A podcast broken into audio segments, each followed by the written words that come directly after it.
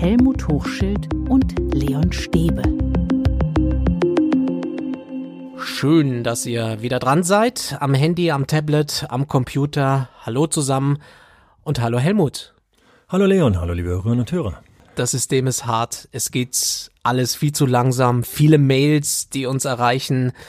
Da ist unter anderem die Rede davon, dass wir die Kinder völlig am Leben vorbei ausbilden.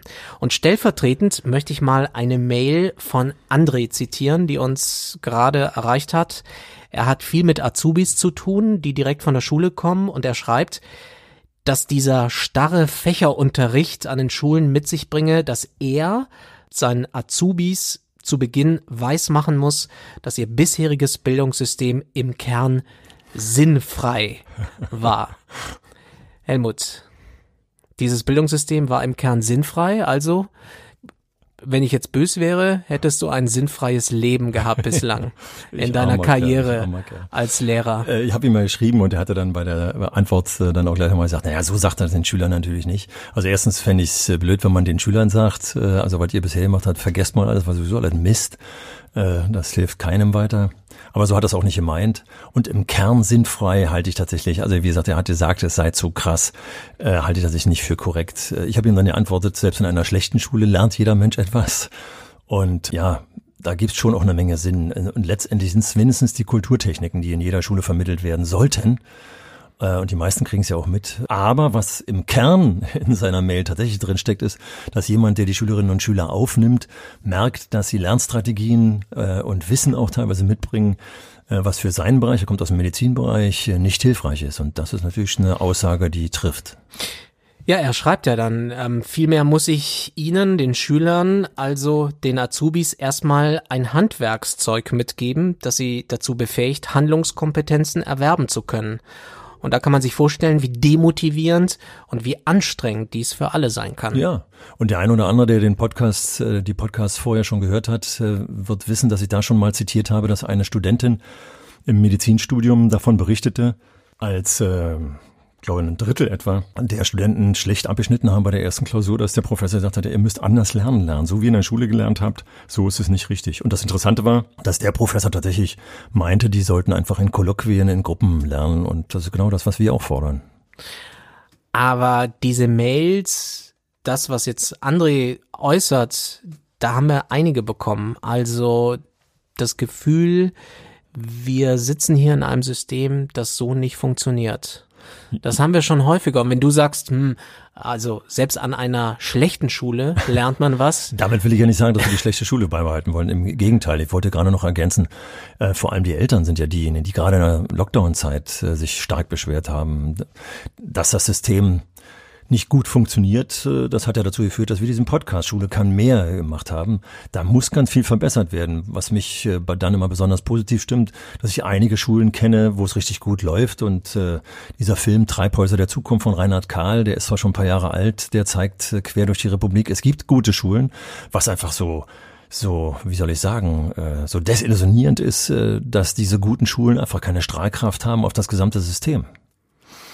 Ja, weil dieses System einfach auch ziemlich viel Frust produziert. Vielleicht wäre das ja auch ein Weg, sich das erstmal bewusst zu machen. Ich glaube, man muss es einfach dann auch mal aussprechen. Es muss vielleicht Räume geben, wo man sowas auch aussprechen kann und sage, ich, ich irgendwie fühle ich mich damit nicht wohl. Irgendwas läuft hier gerade schief. Also sich zu entlasten ist natürlich für die Psyche auch immer gut. Das ist äh, völlig klar. Das Problem ist, dass es in vielen Lehrerzimmern nur leider dabei bleibt. Beim Entlasten. Und der nächste Schritt, unter dem Motto, wie können wir es verbessern? Das folgt nicht. Also ich kann mich sehr gut erinnern, äh, als ich Anfang der 90er Jahre in die Situation kam, in einem Kollegium, in dem ich zehn Jahre lang äh, Lehrer war, äh, aufgefordert zu werden, äh, dass ich da die Schulleitung übernehme, habe ich gesagt, also jetzt muss aber Schluss sein mit Meckern. Wenn, wenn ihr mich wählt, dann ist klar, wir setzen an. Und dann haben wir eine Bilanz gezogen und haben erstens bei der Bilanz festgestellt, dass wir schon einiges Gute machen. Das vergraben wir teilweise, wenn wir so viel meckern, dass wir ja nicht merken, dass wir auch was Gutes dabei haben. Und dann haben wir angepackt. Und dann haben wir tatsächlich, glaube ich, in den 14 Jahren, in denen ich da die Schulleitung äh, inne hatte und die Kollegen haben dann weitergemacht, als ich gegangen bin, haben da einiges verändert und haben eine relativ gute Schule hingekriegt. Es geht, aber es ist viel zu selten und welche Lehrerin, welcher Lehrer hätte dich nicht gern als Schulleiter gehabt? Du bist, du bist das Role Model, der perfekte Schulleiter, der alle Probleme in einer Schule löst. Trotzdem bin ich solidarisch mit denen, die sagen, ah, ich es frustriert mich, es demotiviert mich, das ist ein Job, das ist ein Knochenjob und irgendwie habe ich auch das Gefühl, ich werde hier im Stich gelassen. Vielleicht auch von der Schulleitung, vielleicht vom System, vom Ministerium, von irgendwelchen Vorgaben. Ich kann mir schon vorstellen, dass es Menschen gibt, die sagen, uff. Ja, ja, vor allem, wenn ich in einem System arbeite, äh, und da ist der Unterschied, wenn du eben gerade so angefangen hast, ich bin hier der tollste Schulleiter aller Zeiten.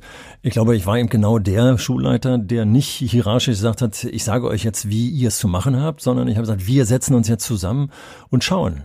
Ja, aber das gibt's doch zu wenig. Ja, natürlich gibt's zu wenig, aber es, hat, es gibt's genug. Aber das ist das Ärgerliche. Da ist, wir haben zu viel Hierarchie in unserem System. Wir haben viel zu viele. Gerade heute habe ich wieder einen Kollegen aus einer Grundschule getroffen, äh, den ich vor ein paar Jahren schon getroffen hatte. Da haben sie einen ganz, ganz schlechten Schulleiter gehabt und der erzählte mir, äh, wir haben uns jetzt zusammengesetzt und wir haben gegen diesen Schulleiter gearbeitet. Das war übrigens auch meine äh, Vergangenheit und haben viel bewegt. Jetzt hat er einen Schulleiter gekriegt, einen vermeintlich guten, der aber nicht vernünftig kommuniziert. Der will alles anders machen und er sagt, ich gehe lieber von der Schule weg, als dass ich mir von dem erzählen lasse, was ich anders machen soll. War der Alte besser? Ja, insofern, als dass er eine Solidarisierung geschaffen hat. Das war, also als ich an die Schule kam, an der ich dann 25 Jahre lang war, hatten wir so einen. Und wir haben uns, da hatte ich glaube ich schon mal erzählt, äh, wir haben uns dann in den, äh, vor den Konferenzen zusammengesetzt und wir haben die ersten Projekte gegen den entwickelt. Das geht auch. Das will ich jetzt hier überhaupt nicht als Beispiel nennen, dass das eine sinnvolle Geschichte ist. Ich will nur sagen, man kann gegen Frust auch arbeiten, weil was für mich eben ganz wichtig war was ich vorhin erzählt habe, als ich dann Schulleiter wurde, als wir die Bilanz gezogen haben. Das ist ja, mir geht's immer um die Arbeitszufriedenheit von uns Lehrerinnen und Lehrern und um die Lernzufriedenheit von den Schülerinnen und Schülern. Das stand im Mittelpunkt. Alles, was wir gemacht haben, haben wir auf diese Art und Weise gemacht. Und dann kamen wir auf die Idee, dass wir dann etwa nach zehn Jahren ja, etwa um den Jahrtausendwechsel und zusammengesetzt haben, Mensch, wir müssten mal auf einen Aushang in der Schule mal darstellen, was wir eigentlich alles haben. Und da haben wir festgestellt, wir hatten ein neues Schulprogramm in zehn Jahren entwickelt und haben das erst so richtig begriffen, als wir es nach zehn Jahren zusammengefasst haben. Da gab es übrigens diesen Begriff äh, Schulprogramm, den gab es erst 2004 dann im Schulgesetz. Das hatten wir schon vorher. Das Thema dieses Podcasts ist ja Wandel beschleunigen. Da frage ich mich schon, wie kann das gelingen? Wie kann ich mich von dem Frust lösen, wenn zum Beispiel ich nicht dich als Schulleiter habe? Indem zum Beispiel die Schulverwaltung endlich mal versucht, Hierarchien flacher zu machen oder zu enthierarchisieren. Als ich Schulleiter wurde, äh, rund 1991 oder in die Schulleitung kam, da gab es noch die GEW, die gesagt hat, die kollegiale Schulleitung ist das, was wir eigentlich wollen. Das ist nachher dann eigentlich faktisch fast wieder so ein bisschen kaputt gemacht worden, weil Schulleitung plötzlich auch die äh, Beurteilung der Kollegen übernehmen wollte. Da ist dann kollegiale Schulleitung eine ganz problematische Geschichte. Dafür ist aber eine erweiterte Schulleitung eingeführt worden. Kommunikationssystem. Und das Interessante aber, um mal zu gucken, wie kann man da vielleicht dran, weil du ja sagst, man so viel Frust im System und so. Ich äh, habe jetzt hier gerade ein, ein, Buch vorzulegen, was uns eine Hörerin äh, geschickt hat. Äh, fand ich ganz toll. Ich bin leider noch nicht zum Durchlesen gekommen, aber habe jetzt mal reingeschaut. Das ist von äh, Kati Ahl. Schule verändern jetzt.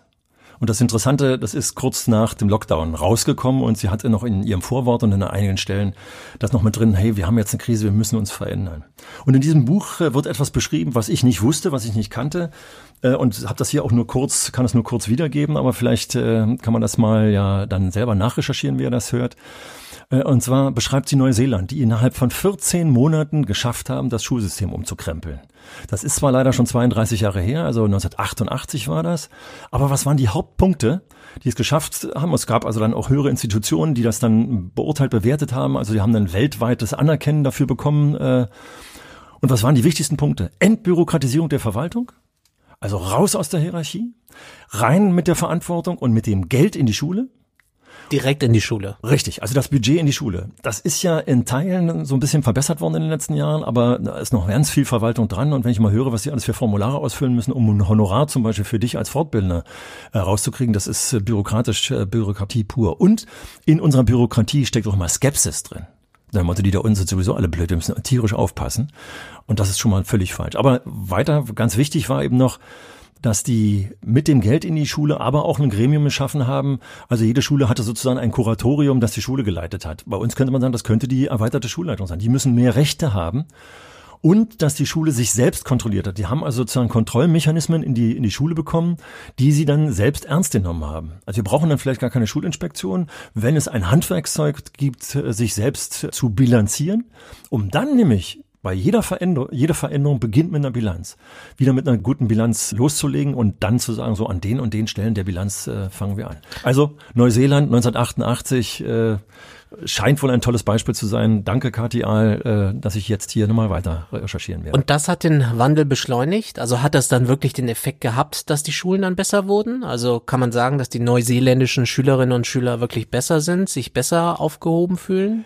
Naja, das mit dem Besser ist ja auch wieder so eine Frage. Wie misst man das? Ich habe ja auch gegen Pisa oft schon noch gewettert, weil ich glaube, dass das ja kein echter Maßstab ist. Obwohl äh, gerade hier Kathi Ahl in ihrem Buch noch mal schreibt, ja, Pisa hat äh, das alles auch noch mal in Gang gebracht. Aber wie wir ja beide dauernd hier beim Podcast besprechen, nicht schnell genug. Also insofern zu deiner Frage zurück. Das kann ich nicht sagen. Also wie gesagt, ich habe das ja erst ganz kurz gelesen, aber wenn ich mir die Punkte angucke, was hier uns die Barrieren hinsetzt. Also zum Beispiel, wenn wir darüber gesprochen haben, wann kommen hier endlich die Computer in die Schulen, dann weiß ich, dass die Martin-Buber-Schule hier äh, in Berlin äh, eine vernetzte Schule ist. Und zwar nicht etwa, weil die Verwaltung das wollte, sondern weil die eine eigene äh, Initiative gestartet haben. Äh, übrigens von dieser Bitkom-Studie, die wir letztens zitiert haben, ist das einer der 61 äh, Schulen, die dort auch erwähnt wird. Also hier hat es mal eine Schule geschafft, sich zu lösen. Und ich selber habe auch teilweise gesagt, äh, ich fühlte mich dann am wohlsten, wenn ich mich nicht habe vom Schulrat beraten lassen, sondern wenn dem äh, sich hat von mir beraten lassen, weil ich innerhalb der Schule das mit dem Kollegium so gemacht habe, wie wir das wollten, wie wir das für die Schülerinnen und Schüler am besten hielten. Also mehr Eigenständigkeit. Mehr Eigenständigkeit, das heißt auch, dass die Schulleitung mehr Eier haben sollten oder, oder Eierstöcke das ja, dann äh, natürlich auch umzusetzen. Ja, das auf jeden Fall. Also wer unseren Ost-West-Podcast äh, reingehört hat, da habe ich gesagt, dass mich doch ein bisschen nervt, äh, dass es äh, doch Schulleitungen gibt, die einfach sagen, da warte ich ab, bis was von oben kommt. Und dadurch verändert sich natürlich auch noch ganz wenig, wenn ich es warten muss, bis was von oben kommt. Äh, weil Top-Down funktioniert offensichtlich nicht, weil da oben bei Top ist eben wenig los, wie wir gerade merken. Also ist es doch am besten, wenn ich jetzt von unten und dann vielleicht noch äh, wirklich aus der Schule heraus und bin ja, wie ich jetzt ein paar Mal gesagt habe, an einer Privatschule auch beraten.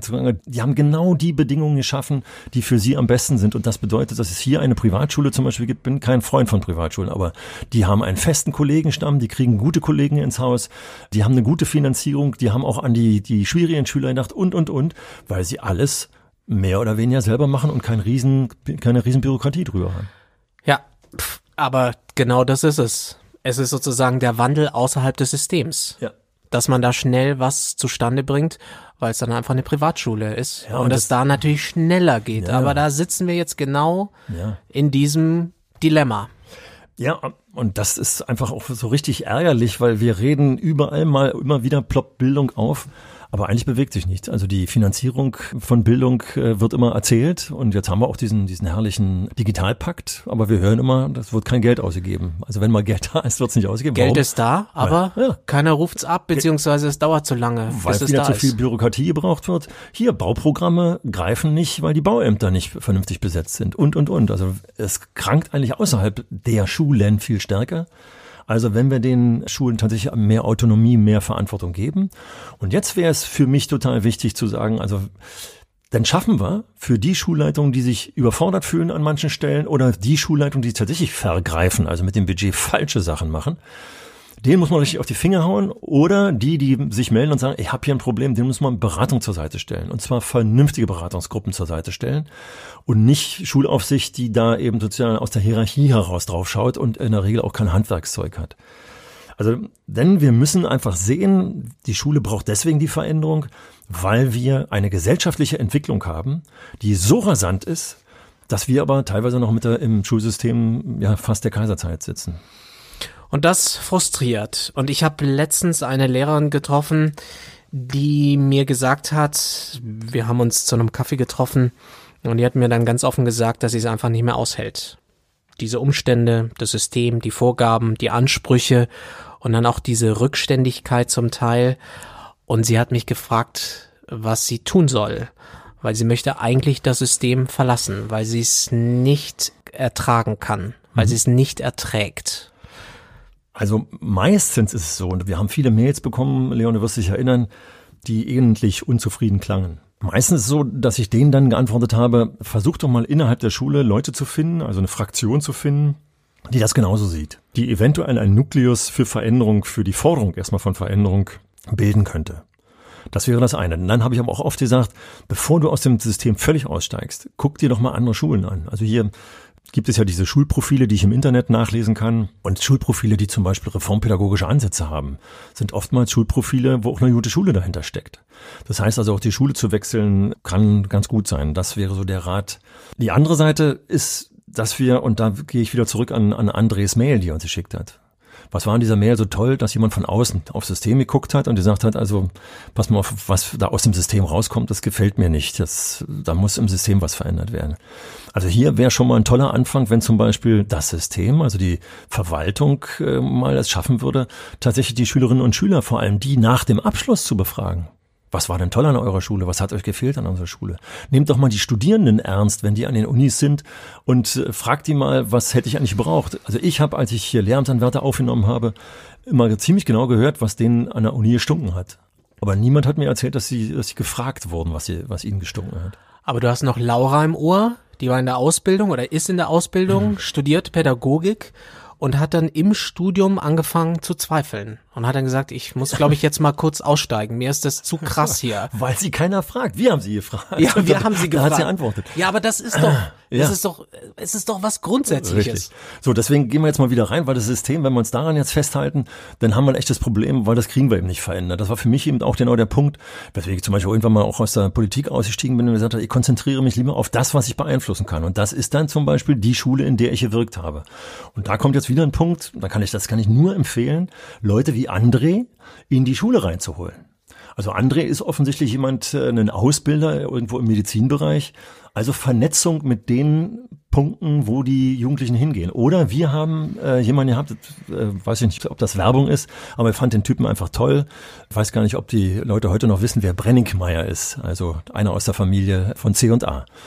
Und äh, Herr Brenningmeier, das ist eine große Familie, einer von denen hat uns äh, auf einer Messe gesehen, wo Schülerfirmen von uns ausgestellt haben. Dann ist der Mann zu uns in die Schule gekommen und hat uns als Unternehmer aus der Firma C&A beraten, wie man so eine Schülerfirma aufbaut. Und hat uns Tipps gegeben und hat uns zum Beispiel gesagt, also wenn ihr innerhalb der Schule hier mal eine Messe schafft, dann kriegt ihr, damals war ein Beamer noch schweineteuer, dann kriegt ihr den ersten Beamer von mir gesponsert. Und das war ein Anreiz, dass wir gesagt haben, okay, jetzt machen wir hier eine Messe. Und der kam von außen rein und hat uns gesagt, wie so ein Unternehmen eigentlich aussieht. Und wir haben etliches an Kommunikationsstrukturen, an Strukturen nicht nur in die Schülerfirmen reingenommen, sondern auch in die Schule reingenommen. Und wenn du vorhin so gesagt hast, alle wollen so einen Schulleiter wie mich haben, dann ging es gar nicht um mich persönlich, sondern nur die Tatsache, dass wir als Kollegium gesagt haben, wir lassen die Leute rein, hören auf die und versuchen auch ein bisschen was von denen zu lernen. Also öffnet euch, dahin, wo ihr eure Kinder und Jugendlichen abgeht. Also Grundschulkollegen kann ich nur empfehlen, geht doch mal, vernetzt euch doch mal mit den Oberschulen und Oberschulkollegen, vernetzt euch äh, mit den in Betrieben, die in eurem Umfeld sind, wo eure Schüler hingehen und, und, und. Damit kann man Veränderung beschleunigen, haben wir teilweise auch ganz gut geschafft. Aber auch da fallen mir wieder viele Mails ein, wo uns Lehrer, Lehrerinnen geschrieben haben, sie glauben nicht, dass es an der Schule möglich ist, an der sie mhm. gerade sind. Dann echt Weg. Weg. Schule wechseln. Tschüss. Na, nicht, nicht raus aus dem, aus dem Job, sondern wenn das nicht an, also erstmal muss man natürlich auch selbstkritisch, also ich habe mich immer selbstkritisch gefragt, ich weiß nicht, ob das den Kollegen jetzt, die da gemeldet haben, dann ähm, müsste man noch mal extra sehen, genauso sagen würde. Natürlich frage ich mich auch immer, liegt es vielleicht an mir? Denn wenn ich zum Beispiel nicht ins System passe, weil ich zum Beispiel mit Kindern überhaupt nicht umgehen kann, weil ich die einfach immer nur anbrülle, weil ich ja nicht, weil ich keine anderen Erziehungsmittel weiß oder so, dann liegt es nicht unbedingt an der Schule. Ja, ich habe den Eindruck, dass die schon sehr viel ja, ja. wollen. Ich, also ich glaube sogar, dass die Ansprüche vielleicht sehr hoch sind. Ne? Das könnte ja auch ein Argument sein, dass ich sage, ich möchte eigentlich viel, viel, viel mehr erreichen, aber irgendwie bremst man mich hier. Also das ist das Gefühl, was ich auch kenne, gerade äh, aus der Lehrerausbildung, äh, dass die immer viel zu viel wollten. Da muss man schon die, die Ziele realistischer stecken. Aber wenn ich das Gefühl habe, gebremst zu werden, dann muss ich mich fragen, warum werde ich gebremst? Und wenn ich nur gebremst werde, weil der keine Lust hat, mich zu unterstützen, also der Schulleiter oder die Schulleiterin, dann tatsächlich. Also entweder muss ich überzeugen und wie gesagt, ich habe es vorhin angedeutet, in unserem Kollegium hatten wir am Anfang, als ich dort begonnen habe, einen Schulleiter, der misanthropisch unterwegs war. Und äh, da haben wir das Heft in die Hand genommen und haben ihm teilweise das Heft aus der Hand genommen und haben die ersten Projekte teilweise gegen seinen Willen gemacht. Das ist auch möglich es zeigt sich ja jetzt auch, wie schwer ist es, bestehende Systeme zu verändern, weil da natürlich Routinen dranhängen, Rituale, man hat das schon immer so gemacht. Und ähm, es verändert sich deshalb wenig. Und man merkt es auch, dass zum Beispiel in der Wirtschaftswelt die Start-ups, die wirklich starten, neu starten, etwas Neues aufbauen, viel schneller dabei sind, etwas erfolgreich zu bauen, weil es viel leichter ist, natürlich bei Null zu beginnen, ja. Als wenn du ein bestehendes System irgendwie versuchst, auf die Spur, irgendwie auf die Spur zu bringen. Also damit hast du erstmal ein Problem benannt, das mir auch durch den Kopf gegangen ist, als wir äh, Veränderungen ansprachen wie verändert sich so ein Betrieb? Also wenn ich mir jetzt zum Beispiel die Autoindustrie angucke, die müssen sich wahnsinnig jetzt verändern, weil der Verbrenner äh, aus dem Verkehr gezogen wird und sie Elektroautos herstellen. Ja, und müssen. da ist einfach Tesla da. Ja, alles klar. Und der baut irgendwie hier bei Berlin Richtig. eine halbe Million Autos. Richtig. Und die anderen Unternehmen kommen hinterher, zwar zu langsam vielleicht oder langsam, aber sie kommen hinterher. Also es gibt Veränderungen, die auf der Hand liegen, auf die reagiert werden müssen. Das Dumme ist, dass äh, die Menschen, die im Schulsystem drin sind, die jungen Menschen sind immer gleich. Die waren vor 100 Jahren schon genauso wie sie heute. Die brauchen die gleiche Bildung wie vor 100 Jahren. Und das ist das Dumme, dass uns diese jungen Menschen nicht klar machen, so richtig, dass es nicht so ist. Es sei denn, und letztendlich machen sie es ja uns auf eine bestimmte Art und Weise klar, wenn sie dem Unterricht unmotiviert nur noch folgen können, weil das, was wir da machen, einfach, einfach Schrott ist und die Arbeitsblätter von einigen Kollegen immer noch Arbeitsblätter sind, die von vor was weiß ich, 20 Jahren sind. Also das ist der, der Mangel, dass wir sozusagen nicht klar reagieren müssen. Und deswegen wäre es so wichtig, dass wir eben uns vernetzen. Und wir haben auch hier, kann ich ein Beispiel nennen, wir hatten 2006 hier diesen, diese große Explosion der Hauptschulen sozusagen. Und äh, dann haben wir nach Hamburg geschaut und es kam aus Hamburg dann jemand, der gesagt hat, da hat es Unternehmen gegeben, also ich weiß noch, äh, von Lufthansa war die Rede, von Dr. Michael Otto war die Rede, es waren mehrere große Unternehmen, die haben festgestellt, dass der demografische Wandel auf sie zukommt und haben gesagt, hey, uns fehlen Fachkräfte. Also die wussten schon vor 14 Jahren das, was wir heute fast tagtäglich diskutieren, dass uns Fachkräfte fehlen, wussten die vor 14 Jahren schon. Was haben sie gemacht? Haben gesagt, wir müssen, wir müssen mal an die Schüler ran, die wir bisher nicht betrachtet haben, also die Hauptschulen. Haben also ein Netzwerk gebildet zwischen Hauptschulen, äh, also damals Hamburger Hauptschulen und den Betrieben.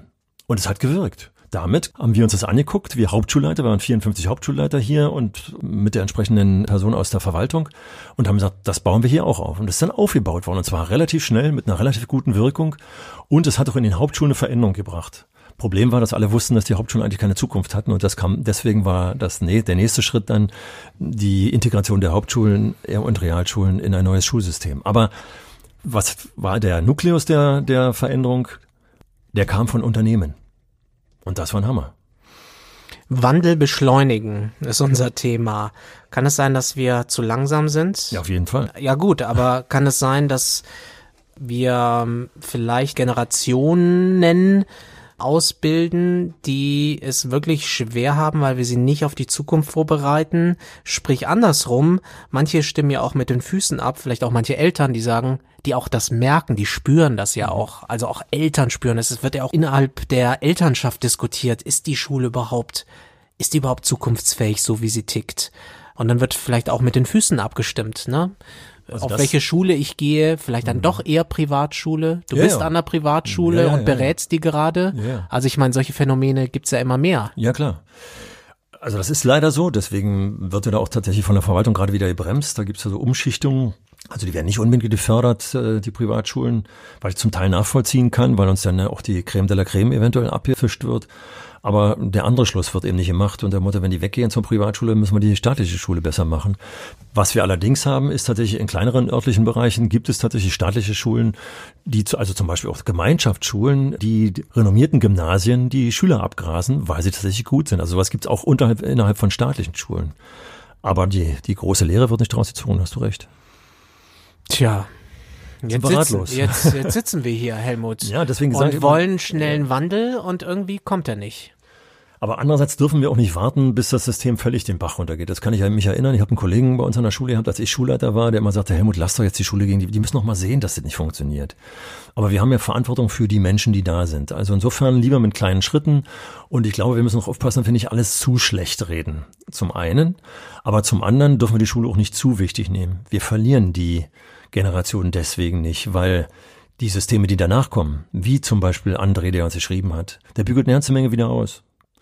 Und andererseits werden Kompetenzen in der Schule gelernt als andere, als die, die gemessen werden. Also wenn PISA wieder aus, schlecht ausfällt, weil die Lesekompetenz nicht so toll ist, dann ist das vielleicht auch ein Mangel. Aber andererseits werden soziale Kompetenzen gelernt. Die messen wir nur leider nicht. An, an manchen Schulen besser und an anderen Schulen weniger gut. Äh, also ich will sagen, wir dürfen jetzt auch nicht hier zu negativ malen und sagen, jetzt haben wir hier schon die Panik Weil das macht die Sache nicht besser. Und die Kollegen werden sich vor den Kopf gestoßen fühlen, die sagen, Mensch, unsere Schule ist doch ja nicht so schlecht. Und bisher habe ich in dem Podcast immer Sachen gehört, die mich weitergebracht haben, weil ich hier noch mal einen kleinen Schritt ansetzen konnte. Wenn wir jetzt sagen, das gesamte System ist so marode, dass wir eigentlich nicht, äh, dass wir abschaffen müssten, das wäre wahrscheinlich auch ein Fehler. Das Fatale ist ja, dass wir eigentlich viele Dinge ja jetzt wissen, wie es besser laufen könnte. Wir wissen, wir, wir kennen die Tools, wir wissen, was passieren könnte, aber es passiert noch nicht. Und Ja. ich glaube, das ist etwas, was viele demotiviert und vielleicht frustriert und was wir so, wir haben so bescheuerte Erhaltungsmechanismen drin. Und liebe Eltern, nehmt es mir nicht übel, aber ein Erhaltungsmechanismus seid ihr. Wenn wir letztens über Hausaufgaben gesprochen haben, dann ist seit Jahren, seit Jahrzehnten bekannt, dass sie ineffizient sind. Trotzdem verlangen Eltern Hausaufgaben von den Schulen, weil sie denken, es sind schlechte Schulen. Und wir Lehrer sind so Bekloppte und gehen drauf ein. Äh, Das gleiche ist äh, hier, André hat geschrieben, wir müssen vom Behaviorismus weg, wir müssen hin zum Konstruktivismus. Das wissen wir auch seit Jahrzehnten. Wir haben in den ersten Podcasts vor einem Jahr davon gesprochen, was die Neurologen alles wissen. Und trotzdem gibt es so viele Erhaltungsmechanismen und die können wir nur aufbrechen. Und deswegen mache ich ja den Podcast und wir sind ja das ein oder andere Mal schon aneinander geraten. Deswegen, dass ich immer denke, deswegen möchte ich gerne die Best Practice Beispiele, die wir viel zu wenig haben, die weiter vermitteln in der Hoffnung, dass sie Strahlkraft haben, weil äh, Frust haben wir eigentlich so viel schon im System. Ja, wir kommen immer wieder in den Konflikt, weil, weil du sagst, es geht, es geht, ja. ich hab's gesehen, es Richtig. geht. Viel und zu ich, wenig, viel und, zu langsam. Und ich sage, ich habe durchaus Verständnis für die Menschen, die sagen, pff, hier funktioniert's einfach nicht. Es, Wobei, es, da sind wir, an dem Punkt sind wir nicht, äh, sind wir nicht im Dissens. Äh, Verständnis habe ich für die Menschen doch auch. Das ist ja nicht so, dass sie kein ja, aber Verständnis es hilft haben. denen nicht, wenn sie wissen, dass Richtig. es irgendwo in Hamburg, Berlin oder München klappt. Das Einzige, was ich denen eben sage, ist, äh, wenn die sagen, ich, ich mache nichts, weil es sich nicht lohnt, dann sage ich immer, ich kenne aber Fälle, wo es sich lohnt und ich würde dir die gerne beschreiben. Oder wenn ich noch einen richtig aktiven Kollegen habe, der wirklich gebremst wird, dann sage ich, dann berate die zu Schulen hin, wo sie nicht gebremst werden. Und damit haben wir noch gewisse Einflussmöglichkeiten, die einfach gut laufen. Das heißt aber nicht, dass ich nicht viel Verständnis für die habe. Gesellschaften lernen aus Krisen. Wie viele brauchen wir noch, Helmut? Ja, das Blöde ist, dass diese Krise jetzt auch wieder mit dem Mangel einhergeht. Dass wir, jetzt- wenn wir, wenn wir Geld hätten und Aber Geld ist doch da. Ich glaube, es ist nicht das ja, Geld. stimmt, du hast recht. Also, Ich glaube, es ist nicht das Geld. Es ist das System. Es ist natürlich ein Zusammenwirken ganz vieler Faktoren, auch ganz vieler Beteiligter. Und in diesem Zusammenspiel bremst man sich gegenseitig. Es klingt jetzt etwas abstrakt, aber Das System ist schon, krank. Das System ist krank. Wer hat das eigentlich mal gesagt?